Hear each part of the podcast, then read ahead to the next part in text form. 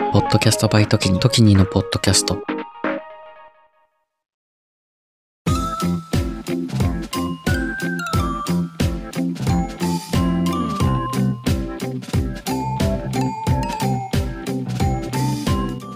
こんばんは。ちょっと社会派な深夜系ポッドキャスト、エモーショナルのロジック、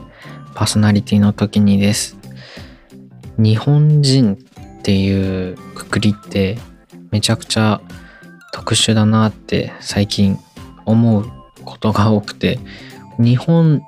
っていう島国に自分たちは日本人だって思ってる人たちが住んでてほとんどその人たちだけしか住んでなくて、えー、日本語を喋っててでその全部セットになってるのって結構珍しいよなこれって思いまして。この〇〇人はこのセットで〇〇人っていう発想だったんですよね。昔小学生の時とか。例えばイギリス人はイギリスに住んでてイギリス語を使ってる人たちのことだと思ってたしそのアメリカ人はアメリカに住んでてアメリカ語を使ってる人たちのことをアメリカ人だと思ってたし。でもね別に日本人日本に住んでない場合もあるしそのなんだろう国籍とアイデンティティが異なることもあるしそれこそどこにも定住しない人は果たして国籍はその人が日本人だったとしてもじゃあ日本人なのかとかそのアイデンティティとしてどう定義していけばいいのかみたいなのがあるけどやっぱこの3点セットその場所に住んでてその言葉を使っているのがその国の人だっていうステレオタイプみたいなのから脱出できたのって結構最近なんじゃないかな。最近っていうかまあ、大学生ぐらいなんじゃないかなって思ってて、こういうね、価値観の形成ってどうしてだろうね。でも僕らがそういう環境にいるから、それを当たり前だと思ってしまってそういうふうに考えてるのかもしれないし、まあでも、なんだろう、特に、特、特にっていうか、常に自分たちは特殊だなって思ってないと、こういろんな、うん、プレジャーダイズの押し付けみたいなことをしかねないなというふうに思ってて、気をつけたいなと。あの、パスポートを作ったんですよ。パスポートは大学2年生の時に作りまして、その前にも持ってたけど、高校生の時に使ってたパスポートも、もちろん5年できるし、それはあれか、中3、中3のサマーキャンプ、あのアメリカ行けるサマーキャンプのプログラムがあって、それで作ったんだな。だから僕が初めてパスポートを作ったのは、あれですね、超昔、それこそ小学生とかかな、の時に親にサイパンに一回連れてってもらって、そのためだけのパスポートと、が第1回目。で、第2回目は中3から高校3年、こう、大学1年ぐらいまでのパスポート。で、第2の時に作ったやつが、最近切れたんですよ。まあ5年パスポートだったので、それも。それで、ですね。あの、パスポートって結構高いんですよ。で、僕今作るとなると10年パスポートになりますので、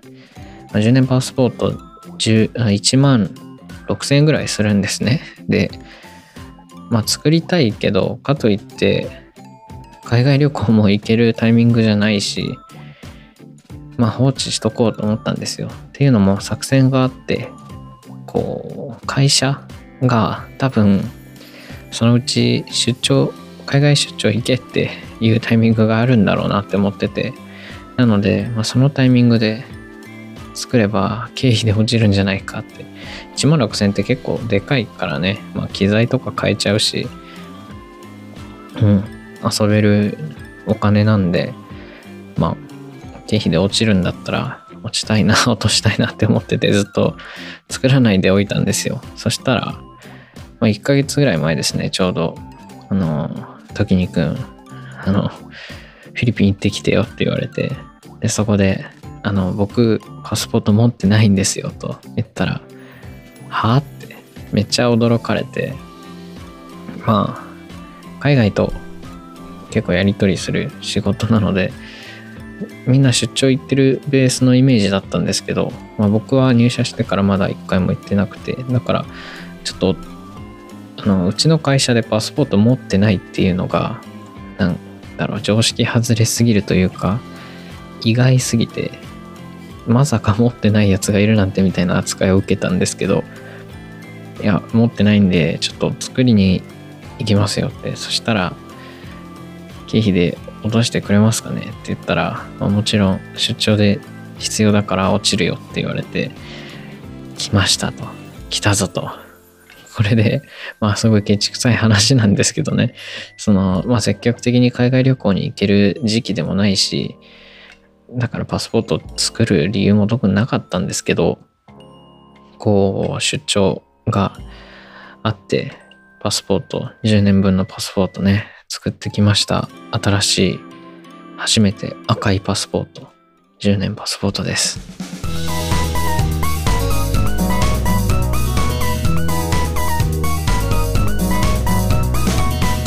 ポッドキャストバイトキニのポッドキャスト。エモさとロジカル半分ずつのラジオ。エモーショナルのロジック。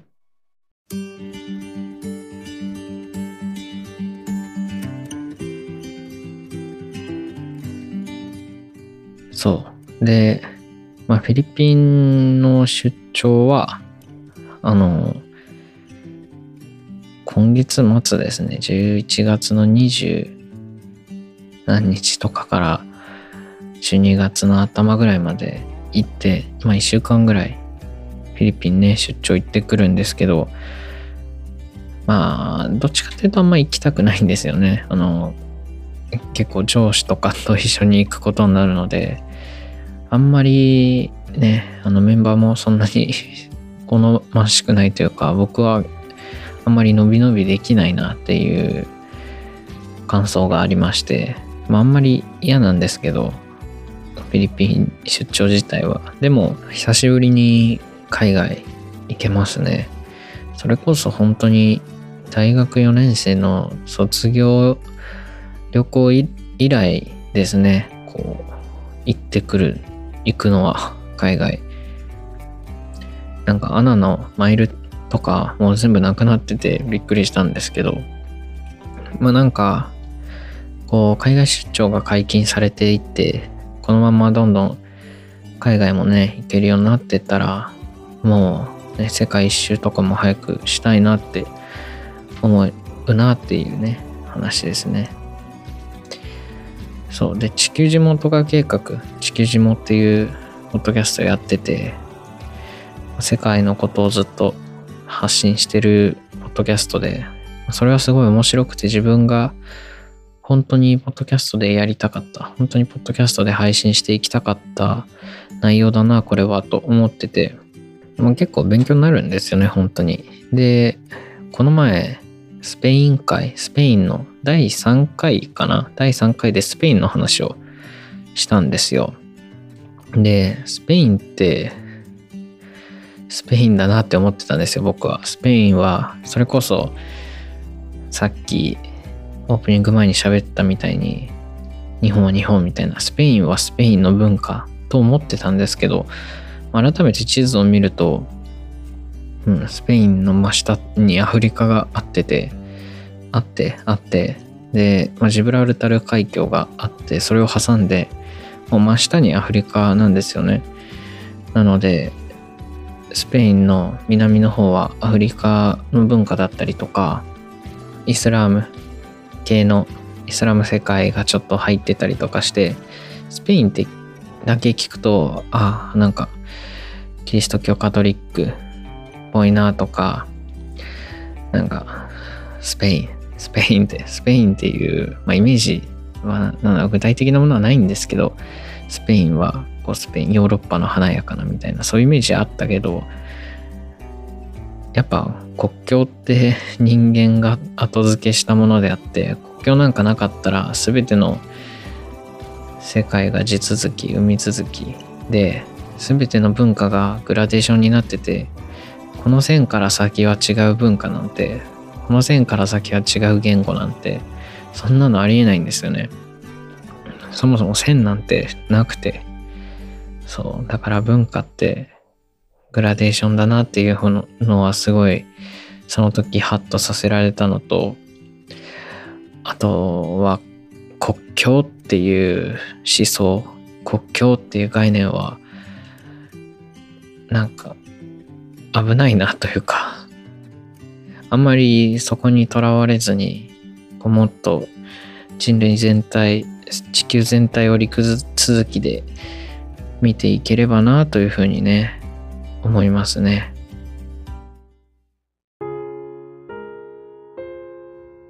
最近はね、もうなんか、ポッドキャストの編集しかしてなくてですね、前回、前回あの、エモーショナルのロジック、先週はもうちょっと疲れすぎててお休みさせていただいたんですけれども、まあ、な、なぜかというと、まあ、地球人も、もう、もうもう一個やってる、ウェブラジの方もちょっとカツカツで、まあ、いろいろあって、ね、あの、疲れてるっていうのもあって、まあ、編集と収録ばっかりで、ちょっと多分フルタイムで仕事しながらポッドキャスト3つやるって結構限界なんですよね、これって。で、僕は今そう思ってて、うん。まあどうなることやらっていうね、感じなんですけど、でも、うん。地球人もに関しては、昔に会ったことある人をベースに最初やってるんですよ。友達だったりとか、昔大学でえー、プログラム一緒にやった人とか、なんか国際、うん、なんていうの？国際協力じゃなくて、なんていうの？えっ、と、まあ、コミュニケーションというか、なんかそういう会で出会ったことある人とか、まあ、他の大学の人とかもそうですけど、あ、国際交流か。交流、国際交流とかね。まあまあそういうところで会った素敵な人たちともう一回ね、手をつないで、こんなことやろうよって言ってやれて、で、まあ、最近の話とか、今後の話とか、こういうのいいよねとか、そういう話がね、できてて、すごい、すごい楽しいですね、今のところ、本当に。そうそうそう。で、初めましても、これからどんどん増えていくし、そういうとこでまた何かね、ポッドキャスターとして成長していければな、みたいなのもあるし、まあ世界がね、ほんとどんどん広がってって、地球地元化計画っていう名前もそうですけど、うん。いろんな人と協力して、いろんなことを、いろんなことっていうかまあ一つの番組を作っていってるんですけど、この、まあ、毎回違うゲストで毎回違う人でっていうのは、結構挑戦的だなと僕は思ってて、それをこう続けられているのは最初、スタートダッシュ一緒に頑張ってくれてる友達たち、応援してくれるね。あの番組の実績が一切なくても一緒にやってくれて、一緒に試行錯誤してくれる、あの、皆さんがいるからなので、本当にね、あの僕一人でやってるなっていう感覚はなくて、いろんな人とうん、いろんな人に助けてもらって、だってね、僕が言ってることなんて番組内において、その、あ、そうなんだとか、すごいねとか、言ってみたいとか、そういうので、もう基本的な内容はもうゲストのみんなからもらってて、僕はもう紹介してもらうみたいな立場になってるんで、うん、本当にみんなのおかげだなと思いつつも、こう、昔やりたかった、その、いろんな人たちのこういいところをどんどん紹介していくポッドキャストまあちょっとキャパ的にできてないんですけどその感じもあってねそのみんなが語りたいけど発信する場がないみたいなその発信する場みたいなのの提供になってれば、その、まあ価値のあるものなのかなってね、思いながら、こう、納得しながらやっていますね。で、あの、ポッドキャスト編集と収録ばっかしてると、こう何が起こるかっていうと、まあ結構僕の中で今致命的なのが映画が見れないことでして、映画館に行くとかはまああるんですけど、家で映画見れないんですよね。こう2時間見るんだったら2時間編集進めなきゃなって思ってて。そう。で、まあ映画館の話を久しぶりにすると、アニア・テイラー・ジョイっていう女優さんが本当に好きなんですよ。前も話したかもしれないけど、こう、ちょっと皆さん検索してみてください。あの、クイーンズ・ギャンビットっていうネットフリックスのドラマがね、かなり有名なんですけれども、その代表作的な感じで。で、もうまあそのドラマで、まあ一目惚れというか、まあ、すごいファンになってしまって、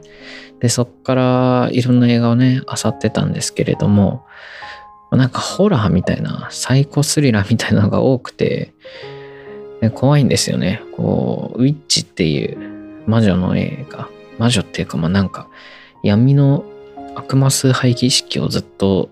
見せられてるみたいな映画もめっちゃ怖くて、まあ、サラブレッドっていう映画は、こう、サイコ、サイコ JK みたいな、なんか、ちょっと、人やっちゃうみたいな、そういうのだったし、スプリットっていう映画は、あの、X メンの、その、プロフェッサー X 役の昔の方をやってるジェームズ・マカボイさんが、ね、出てるやつで、こう3部作かなんかなんで、ミスターガラスと、あの、スプリットと、なんか忘れちゃったけど、こう、超能力3部作みたいなやつなんですけど、それも、もうめちゃくちゃ怖くて、その 13人格みたいな、第12人格ぐらいある、こう、犯罪者みたいな人に、こう、アニャが連れ去られるっていう、結構スリラース、サイコ系、サイコ系だし、それも。で、そんな怖いのを、こう、アニャの顔が、アニャの佇まいが、演技が、もうすごい好きだから、こう見てられるんですよ。どんなに怖い状況でも、ああ、アニャ綺麗だなって思いながら見れるんで、まあなんとか見れてるんですけど、で、あの、劇場公開作品があって、これは劇場で見れるから絶対見なきゃいけないなって思って行ったんですよ。で、あんまり内容もね、見ずに、あのー、まあ、監督が、エドガー・ライトだ。エドガー・ライト監督。まあ、彼は、あの、ベイビードライバーっていう映画が僕はすごい好きで、音楽の音ハメと、もうドライブとか、まあ、画面の綺麗さ、そのセンスとかがすごいあって、僕大好きなんですよ、そのベイビードライバーっていう。で、ベイビードライバーの監督が、アニャとコラボして、ラストナイト・イン・奏法っていう映画をやるぞと。あ、もうこれ見るしかないじゃんって思って見に行ったら、もうめちゃくちゃなホラーで、で、僕ホラーめっちゃ苦手なんですよ。ホラー映画館で見たことないどころか、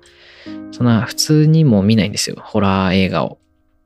それなのでもう怖すぎて怖すぎて本当になんか泣きそうになりながらもう本当にしょうもないザ・ホラーみたいなこう静かなとこで急にバーンってなんか出てくるみたいなのでももううわみたいな なんかうーみたいな感じでビビっちゃってもうホラー見たことないんでその、まあ、めっちゃビビっちゃってでも、ま、主演のアニャとトーマシン・マッケンジーがもうね、本当にいい演技出してたし、やっぱエドガー・ライト監督なので、綺麗な画面がずっと続いてて、で、まあパンフレットとかもね、買っちゃったんですけど、で、まあまあまあっていうのがありつつ、あのー、今、ザ・メニューっていう映画が始まるんですよ。で、これは、あのー、レイフ・ファンズさん、あの、キングスマンのファーストエージェントに出てた人が主演で、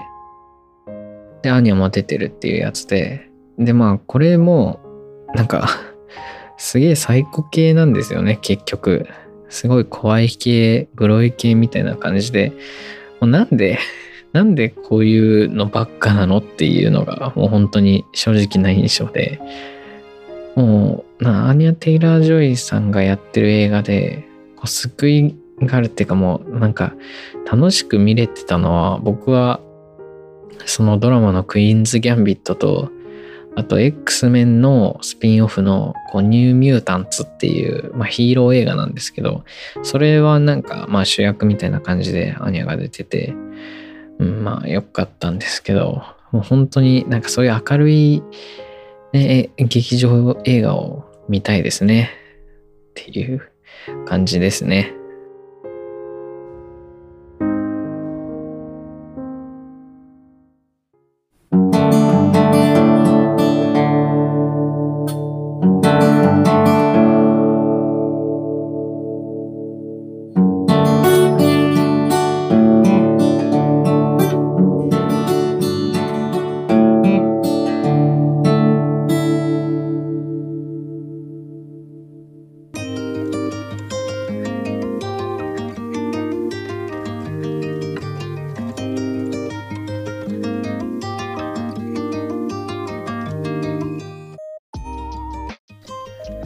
まあ、ということで、パスポートを作って、で最初の国がね、フィリピンになるんですけど、まあ、フィリピンは、大学3年生の時かな、行ったことあって、まあ3日間だけなんですけどね、ちょっとその時の友達とかにも会いたいんですけどね、仕事だから無理かなと思いつつも、ちょっとせっかく行くから、あのー、メッセージとかはね、撮ってみようかなって思います。なんかこういう興味とか、まあ、隣の国はどうなってるんだろうとか、他の人たちはどう生活してて何を当たり前にしてるんだろうっていう、この興味ってすごい世界への窓口だなと思ってて、この興味がない人って多分マジで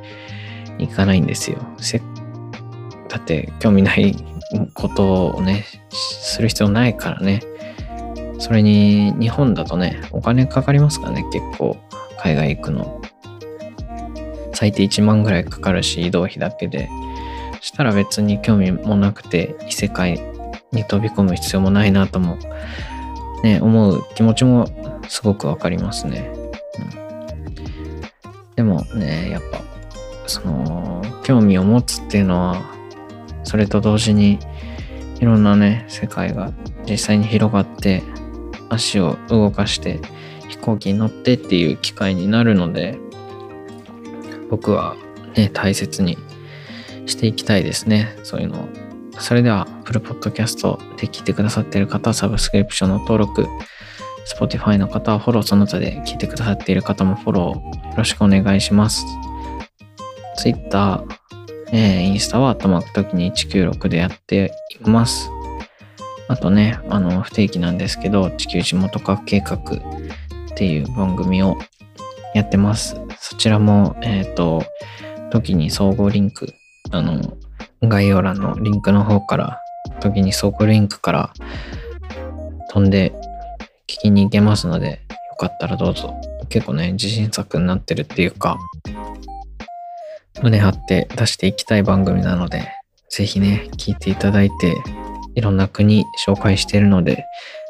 お気に入りの国見つけて、で、実際行ってみたりとかね、していただけたら本当に嬉しい限りですね。それじゃあ、あのー、お休みの方はお休みなさい。いってらっしゃいの方いってらっしゃい。運転中の方はお気をつけてください。最近僕も寝不足で、なんか3時間しか寝ない日と12時間寝る日みたいなのを交互に繰り返してなんとかポッドキャストの編集を賄ってるんですけど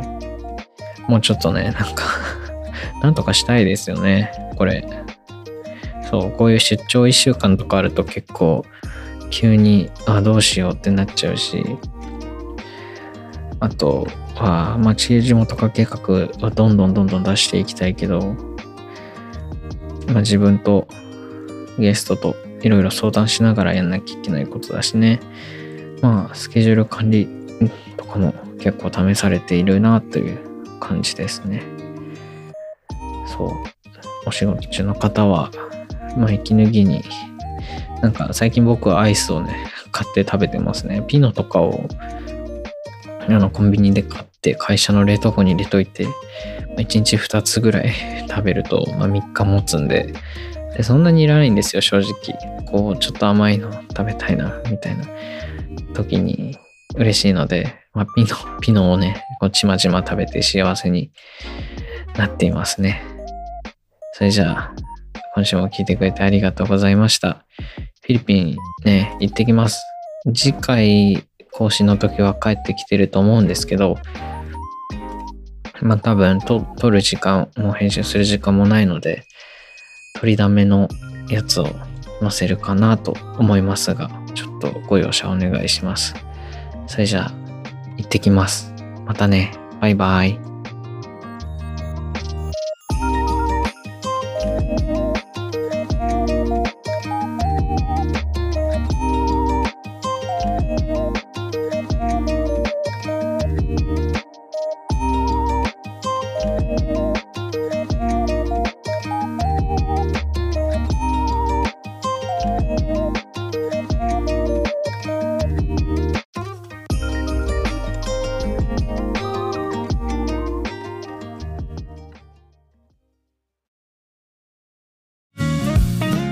エモーショナルのロジックをお聞きの皆さん、こんばんは。数年後に仕事を辞めて世界一周をしたい僕ときにが各国に詳しめなゲストと一緒に旅を語る世界一周準備系ポッドキャスト地球地元化計画は不定期随時配信中です。番組は概要欄トップの時に総合リンクからポッドキャストで一緒に旅しませんか？